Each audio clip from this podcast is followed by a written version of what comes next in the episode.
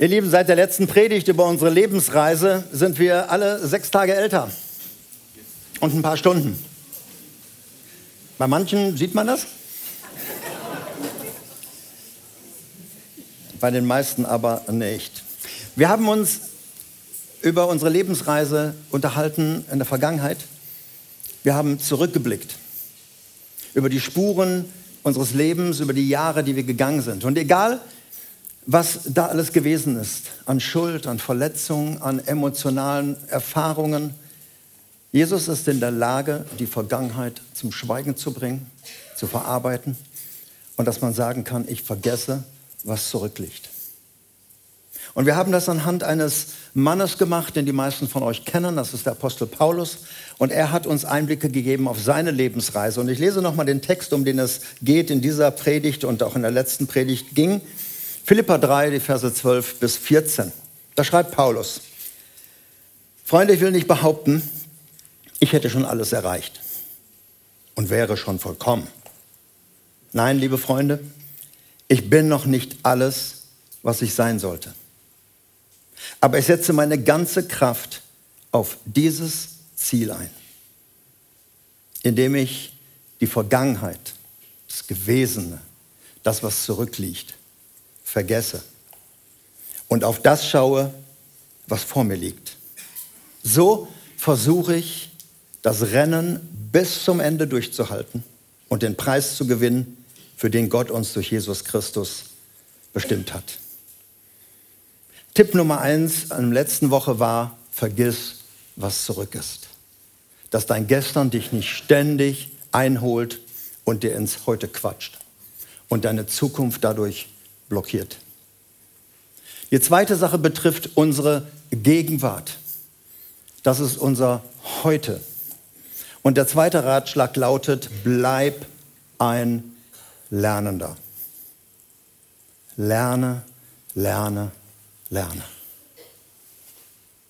Ein sehr wichtiger Ratschlag. Paulus sagt in Vers 13, ich bin noch nicht alles, was ich sein sollte, aber ich setze meine ganze Kraft für dieses Ziel ein. Er weiß, er ist noch nicht vollkommen, er ist noch nicht am Ziel, er hat noch eine Menge zu lernen. Und Paulus hatte bereits sehr viel gelernt. Er war ja Theologiestudent gewesen und er hat zu den Füßen besonderer Leute gelernt, Gamaliel zum Beispiel, auch nach seiner Umkehr zu Jesus hat er viel gelernt. Er hat sich Jahre Zeit genommen, eine theologische Grundausbildung nochmal gemacht, eine Fortbildung gemacht, weil er jetzt einen anderen Glauben hatte. Und er hat gelernt und gelernt. Und er kannte gute Zeiten im Leben und er kannte schlechte Zeiten. Und er hatte ständig neue Herausforderungen. Und er musste ständig immer wieder neu lernen. Manches war erstmalig im Leben, wie zum Beispiel eine Steinigung. Und er musste sich jeder Herausforderung stellen. Und er sagt, ich bin noch unterwegs. Ich bin immer noch nicht fertig. Ich habe noch eine Menge zu lernen. Und jetzt war er alt geworden. Und so schreibt er an, aus dem Gefängnis, er ist gerade im Gefängnis, muss auch lernen, auf der Standspur zu stehen, beziehungsweise auf dem Rastplatz, nicht zu predigen, nicht zu missionieren. Und er sagt, ich bin unterwegs und ich muss lernen. Und Paulus wusste, dass seine ganze Erkenntnis bisher, was er hatte, was er alles gehört, studiert und gelernt hatte, alles nur Stückwerk ist. Nicht vollkommen. Einige Verse später erklärt er, was er schon alles gelernt hat. Äh, Philippa 4, die Verse 11 bis 13.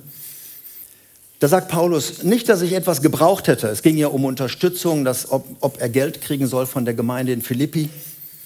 Paulus schreibt, ich habe gelernt, mit dem zufrieden zu sein, was ich habe. Ob ich nun wenig oder viel habe. Ich habe gelernt, mit jeder Situation im Leben fertig zu werden. Ich kann einen vollen Magen oder einen leeren Magen haben, Überfluss erleben oder Mangel leiden. Alles ist mir möglich durch Christus, der mir dazu die Kraft gibt, die ich brauche. Und dazu hat, da hat Paulus schon eine Menge, viel, viel mehr als wir alle zusammen gelernt in jeder Lebenssituation zu lernen, weiterzukommen. Und trotzdem sagt er, ich bin noch nicht fertig. Ich bin noch unterwegs. Ich bin noch nicht am Ziel meiner Reise.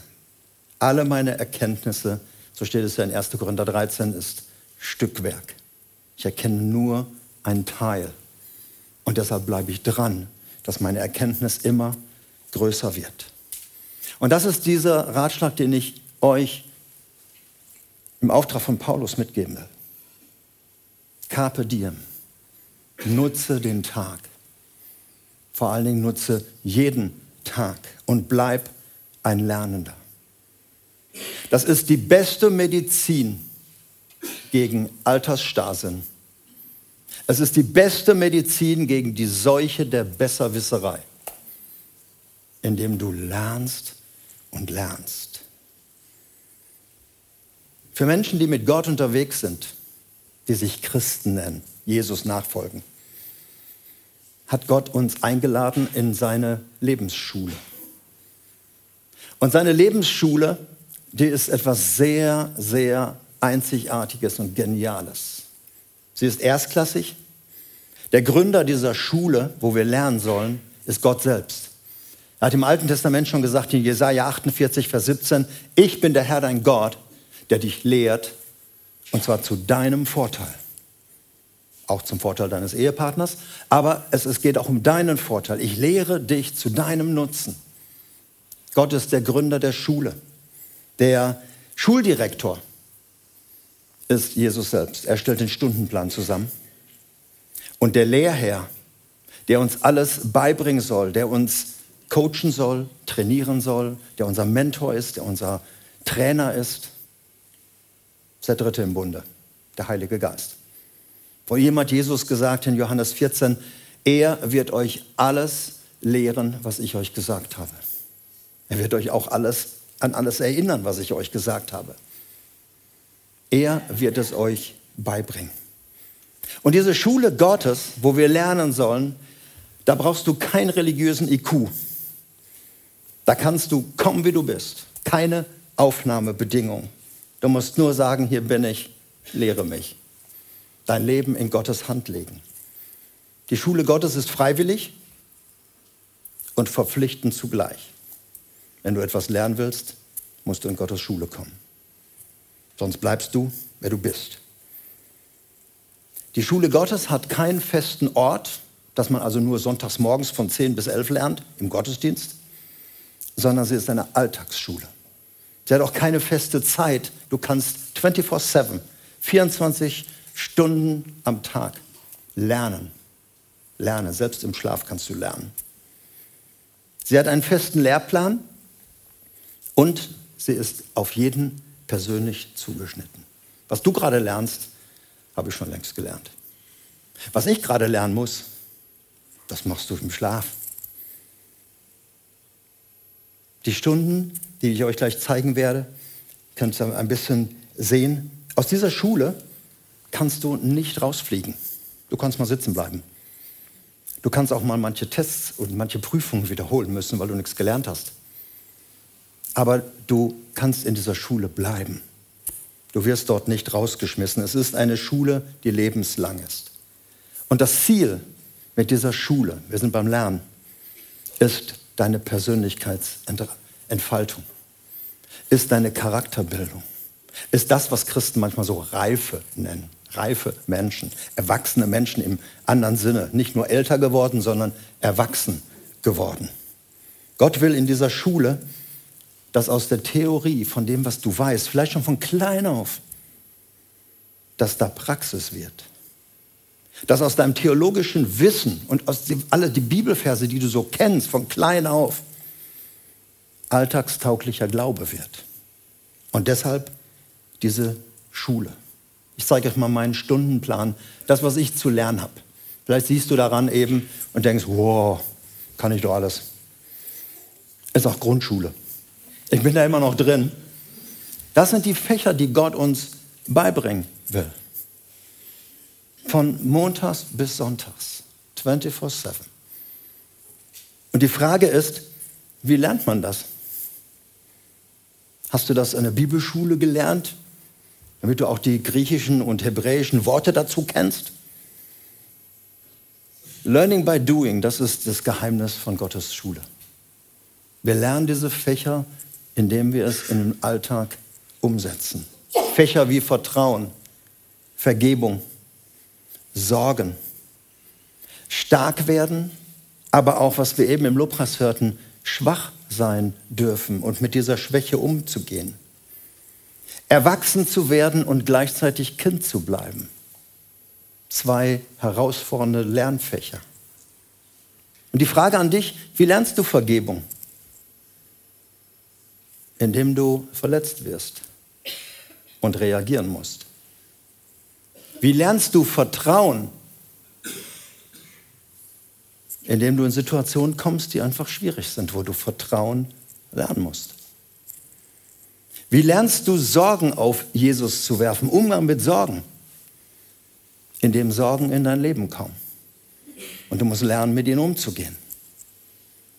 Viele Christen wollen beten immer so, ach Herr, lass mich doch vergeben. Ach Herr, lass mich doch lieben. Lass mich doch ein Segen sein. Und Gott sagt immer, hindere ich dich nicht dran. Kannst du alles machen. Und andere Christen sind noch schlauer, die sagen immer, Herr, schenke mir. Schenke mir äh, Liebe, schenke mir äh, das und das. Und Gott sagt, ich will es dir beibringen. Das ist Lernen. Und deshalb schau auf deine Lebenssituation, wo du im Augenblick drin steckst. Sehe sie nicht nur einfach als Probleme an, sondern als Herausforderung, Dinge zu lernen. Verschiedene Sachen dieses Stundenplans zu lernen. Und ich möchte dir eins sagen. Die Lebensweisheit eines Lernenden ist, ich stelle mehr Fragen, als ich Antworten gebe. Ich stelle mehr Fragen, als ich Antworten gebe. Lernen, lernen, lernen kann man auch übersetzen mit Frage, Frage, Frage. Wir denken oft, Fragen zeigt doch Schwäche. Ich habe keine Ahnung, deshalb muss ich fragen. Also Leiter darf ich doch keine Fragen stellen. Die müssen, ich, ich muss doch alles wissen. Blödsinn. Du kannst nicht alles wissen. Wenn du fragst, bekommst du eine Horizonteröffnung. Erweitern sich deine Blicke. Deine Erfahrung wird größer. Deshalb Frage, Frage, Frage. Ihr Lieben, ich möchte das so persönlich sagen. Ich bin oft umgeben von Menschen, zum Glück hier nicht in der Gemeinde, die scheinbar keine Fragen mehr haben, sondern nur noch Antworten. Und meist sind es Antworten auf nicht gestellte Fragen. Ich habe sie jedenfalls nicht gestellt. Und Menschen hauen mir ihre Meinung und ihre Antworten dementsprechend einfach um die Ohren. Das sind Menschen, die scheinen am Ziel ihrer Reise zu sein. Die wissen alles. Die wissen auch in der Regel alles besser. Sie haben zu allem Möglichen etwas zu sagen. Ihre Meinung. Sie erscheinen irgendwie fertig und mich macht das fertig. Wenn ich Menschen habe, die nichts mehr fragen, sondern nur noch Antworten geben. Lernende Fragen, jetzt bin ich wieder bei euch, oder lernende Menschen entdeckt man bei fragenden Menschen. Fragen stellen. Fragen erweitern meinen Horizont. Fragen helfen mir zu verstehen, bevor ich irgendeine platte Antwort gebe. Und die Antwort wird da nicht platt sein, sondern hat Fundament. Das Geheimnis auf der Lebensreise von heute möchte ich dir mitgeben, du kannst aus allen Situationen, selbst aus dem Streit mit deinem Ehepartner etwas lernen. Du kannst auch von allen Menschen etwas lernen. Du kannst von jeder Kirche, du kannst von jeder Gemeinde etwas lernen, wenn du in deinem Herzen die Entscheidung triffst, ich will ein Lernender sein. Ich will ein Fragender sein. Und ich darf dir versprechen, wenn du so ein Fragender wirst und ein Fragender bleibst, dann werden Menschen mit ihren Fragen zu dir kommen. Weil sie merken, hier ist jemand, der hat nicht einfach so platte Antworten. Was Mara eben, eben in dem äh, Lobpreis sagte, das sind ihre Erfahrungen über zwei Jahre. Umgang mit Schwäche und immer wieder körperlich da niederzuliegen und das einzugestehen. Und da hörst du raus, das sind keine platten, schnellen Antworten. Und dann trotzdem Gott zu loben, lobe den Herrn meine Seele. Das ist ein Stück Reife, damit umzugehen. Vergiss, was hinter dir liegt und bleib ein Lernender. Lerne Fragen zu stellen, bevor du eine Antwort gibst. Und der dritte Ratschlag für die Lebensreise. Bleib auf deiner Spur. Bleib auf dem Kurs, auf dem du unterwegs bist. Laufe in der Bahn, die dir vorgegeben ist. Paulus sagt das im letzten Vers, in Vers 14. Ich jage auf das Ziel zu, hin zum Kampfpreis der Berufung Gottes nach oben in Christus Jesus. Das war jetzt Elberfelder Übersetzung. Ich brauche nur den ersten Teil. Ich jage auf das Ziel zu. Also, ich vergesse, was da hinten ist. Ich bin noch nicht fertig, ich muss noch viel lernen und ich jage auf das Ziel zu. Und vom Griechischen lässt sich dieses Wort, was da steht, übersetzen mit, ich laufe in der Linie, die mir vorgegeben ist. Ich weiß um die Linie, die mir vorgegeben ist. Paulus wusste das. Er malt hier das Bild eines Läufers, der in seiner Bahn läuft, der sich nicht ständig umdreht, weil er dann ins Straucheln kommt, der noch viel Kondition braucht, lernen muss, aber er sagt, ich habe meine Linie vor mir. Er geht nicht über seine Grenzen, er läuft auch nicht in der Bahn eines anderen, er weiß auch, wo er bei den Aposteln steht. An einer Stelle schreibt er mal, ich weiß, ich bin der Geringste, ich bin der, der Letzte der Apostel. Nicht nur, weil ich zahlenmäßig dazugekommen bin am Schluss, sondern auch, was er für eine Vergangenheit hatte. Ich bin der Geringste. Aber in dieser Bahn läuft er, weil er eben weiß, das Gestern ist vorbei. Und er möchte um jeden Preis die Hand am Pokal haben. Um jeden Preis. Sein Retter, sein Erlöser, Jesus selbst die Hand zu schütteln und von ihm zu hören, gut gelaufen, Junge. Du hast den Job gut gemacht. Das ist sein Ziel. Und deshalb sagt er, ich laufe in der Bahn, die mir vorgegeben ist. Ihr Lieben, wenn es um das Lernen von anderen geht, wir dürfen uns an anderen Menschen Vorbilder nehmen. Dürfen wir das nicht verwechseln mit kopieren oder beneiden, so sein wollen wie der andere oder jemanden nachmachen. Ich darf mich orientieren, auch an der Arbeit eines anderen Leiters, eines anderen Pastors. Ich darf ihn auch bewundern. Und ich darf auch eine Menge lernen von ihm. Aber was ich nicht darf, ist zu vergleichen. Was ich nicht darf, ist, ihn einfach zu kopieren. Sagen, wenn ich das auch so mache und wenn ich das auch so tue, dann habe ich auch den Erfolg. Dann könnte sein, dass ich meine Spur wechsle. Vor allen Dingen das Vergleichen, ihr Lieben, ist so gefährlich. Der Volksmut sagt ja ganz deutlich, jeder Vergleich. Hallo Deutsche. Hinkt, genau, richtige Antwort. Jeder Vergleich hinkt. Du denkst, du bist gut unterwegs und plötzlich vergleichst du dich mit jemandem und dummerweise vergleichen wir uns ja meistens mit Menschen, die besser sind, stärker sind, mehr Erfolg haben. Und dann hängen wir hinterher.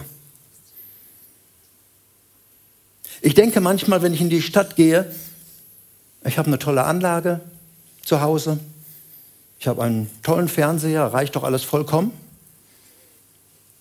bis ich zu Saturn komme. Und da was sehe, wow, und dann auf dem Rückweg überlege, wie fange ich das Gespräch mit meiner Frau an. Schatz, wir müssen. Fällt dir auch immer dieses komische Bild auf und so weiter? Ja, ihr kennt das. Mein Lauf war bisher gut, aber im Vergleich mit anderen erscheine ich plötzlich viel langsamer. Wie eine Schnecke unterwegs. Und am Erfolg anderer ist mein Erfolg doch gar nichts mehr. Vergleich dich nicht mit anderen. In den Anfangsjahren, als die Gemeinde noch übersichtlich und klein war, haben mir Menschen immer wieder Bücher zugeschickt. Haben gesagt, Martin, das musst du lesen. Meistens kamen die aus Amerika. Und das musst du unbedingt lesen. Da ist einer, der hat vor einem Monat einen Hauskreis gegründet. Jetzt hat er schon eine Megachurch. Da ist das passiert und da schon Hunderte zum Glauben gekommen und so weiter und so fort. Und irgendwann habe ich gemerkt, diese Bücher frustrieren mich. Weil ich hatte auch vor einem Monat einen Hauskreis gegründet und überlegte, ob ich den weitermachen soll. Laufe in der Bahn, die Gott dir vorgegeben hat. Auf deinem Leben liegt eine andere Sendung als auf meinem Leben. Und auf dem Leben von hier, von diesem Blog, liegen so viele Sendungen anders als hier. Ich weiß nicht, warum Gott dir zehn Talente gegeben hat und mir nur fünf und dir vielleicht nur einen. Ich weiß, was er von dir erwartet, dieses eine Talent, wie auch diese fünf. Und diese zehn zu gebrauchen zu seiner Ehre, in der Spur zu laufen, in der Sendung zu leben. Wenn du die Spur eines anderen versuchst zu laufen, wenn du etwas kopierst, dann hast du vielleicht neun Talente zu wenig. Und das Leben wird anstrengend. Und das Leben wird sehr herausfordernd werden, weil du die Spur geändert hast. Hör auf diesen Ratschlag von Paulus. Ich bleibe in der Spur, die Gott mir gegeben hat. Und dazu noch ein letztes. Manchmal wechselt die Spur im Leben. Vielleicht bist du lange auf einer Überholspur gewesen mit Vollgas, musstest dann irgendwann auf die Mittelspur gehen. Vielleicht auch auf der Außenbahn eines Läufers, anderes Bild. Alle anderen scheinen schneller, weil die auf der Innenbahn sind und du musst auch einen weiten Bogen fahren. Vielleicht musst du auch im Augenblick mal am Rastplatz stehen. Und alle ziehen an dir vorbei. Bleibe in der Spur, auf die Gott dich gesetzt hat. Mich hat ein Buch von einem Mann, der mich sehr begeistert, Henry Naun oder Henry Nuven, ein niederländischer katholischer Theologe. Er hat 40 Bücher geschrieben, millionenfach verkauft, in 30 Sprachen übersetzt. Und dann hat er sich für einen Menschen Zeit genommen, hat ein Buch darüber geschrieben, Adam und ich. Er hat sich für einen geistig behinderten Menschen Zeit genommen und hat den jahrelang begleitet und gepflegt. Nichts anderes gemacht. Einen Menschen. Das war dann seine Spur. Da hat Gott ihn hingestellt. Alle sind an ihm vorbeigezischt. Er geriet in Vergessenheit. Aber er wusste, ich muss mich um Adam kümmern. Das ist das, ich bleibe in meiner Spur, die Gott mir gegeben hat. Auch Paulus hat das erlebt im Gefängnis. Überall hörte er, was da passiert ist und er saß fest. Ich bleibe in der Spur, die mir vorgegeben ist. Und so versuche ich das Ziel zu erreichen, nämlich bei Jesus zu sein. Also, ich entscheide mich, die Vergangenheit hinter mir zu lassen. Ich entscheide mich, ein Lernender zu bleiben. Und ich entscheide mich, ein Ja zu der Lebensspur zu finden, auf die Gott mich gesetzt hat, die mir vorgegeben ist. Und diese drei wichtigen Entscheidungen bringen eine Stärke in dein Leben, bringen ein Fundament in dein Leben, auf deine Lebensreise, der du gehen kannst. Und dieses Fundament wird noch weiter unterstützt. Und wir werden in den nächsten Wochen über dieses Fundament mit euch nachdenken. Was kommt noch dazu? dass unsere Lebensreise auf einem stabilen Fundament ist. Ich weiß, worauf ich stehe. Da werden wir die nächsten Botschaften noch hören. Und dann endet es in einer Woche des Gebetes, eine Fokuswoche. Da wird Astrid gleich noch was zu sagen. Aber ich möchte dich einladen, diese Entscheidung zu treffen. Und ich werde jetzt einfach beten. Keiner muss aufstehen und sagen, ja, ich entscheide mich. Sondern ich möchte für dich beten, dass du in aller Stille vor Gott sagst, die Vergangenheit soll ruhen. Vielleicht brauchst du Seelsorge, vielleicht brauchst du irgendjemanden, der sich darum kümmert und sagt, ich möchte mit jemandem reden. Mach das. Ich möchte ein Lernender bleiben. Ich nehme mir vor, mehr Fragen zu stellen, statt Antworten zu geben. Und ich nehme die Spur, auf der ich jetzt gerade bin, ist von Gott gegeben. Und darin lebe ich. Vater, ich danke dir für praktische Dinge in deinem Wort. Ich danke dir, dass es dir um unser Leben geht. Nicht um unser Wissen, nicht um Theorie, sondern du siehst unseren Alltag, wo wir unterwegs sind, wie wir unterwegs sind, wie lange wir schon unterwegs sind. Danke für deine Hilfe, dass wir die Vergangenheit bereinigen können. Danke für deine Hilfe, dass wir im Heute leben dürfen. Und ich danke dir, dass wir nach vorne gehen können, in die Spuren, die du uns gesetzt hast. Und dass wir auf ein Ziel zulaufen. Und dieses Ziel bist du selbst, Jesus. Dafür danke ich dir. Amen.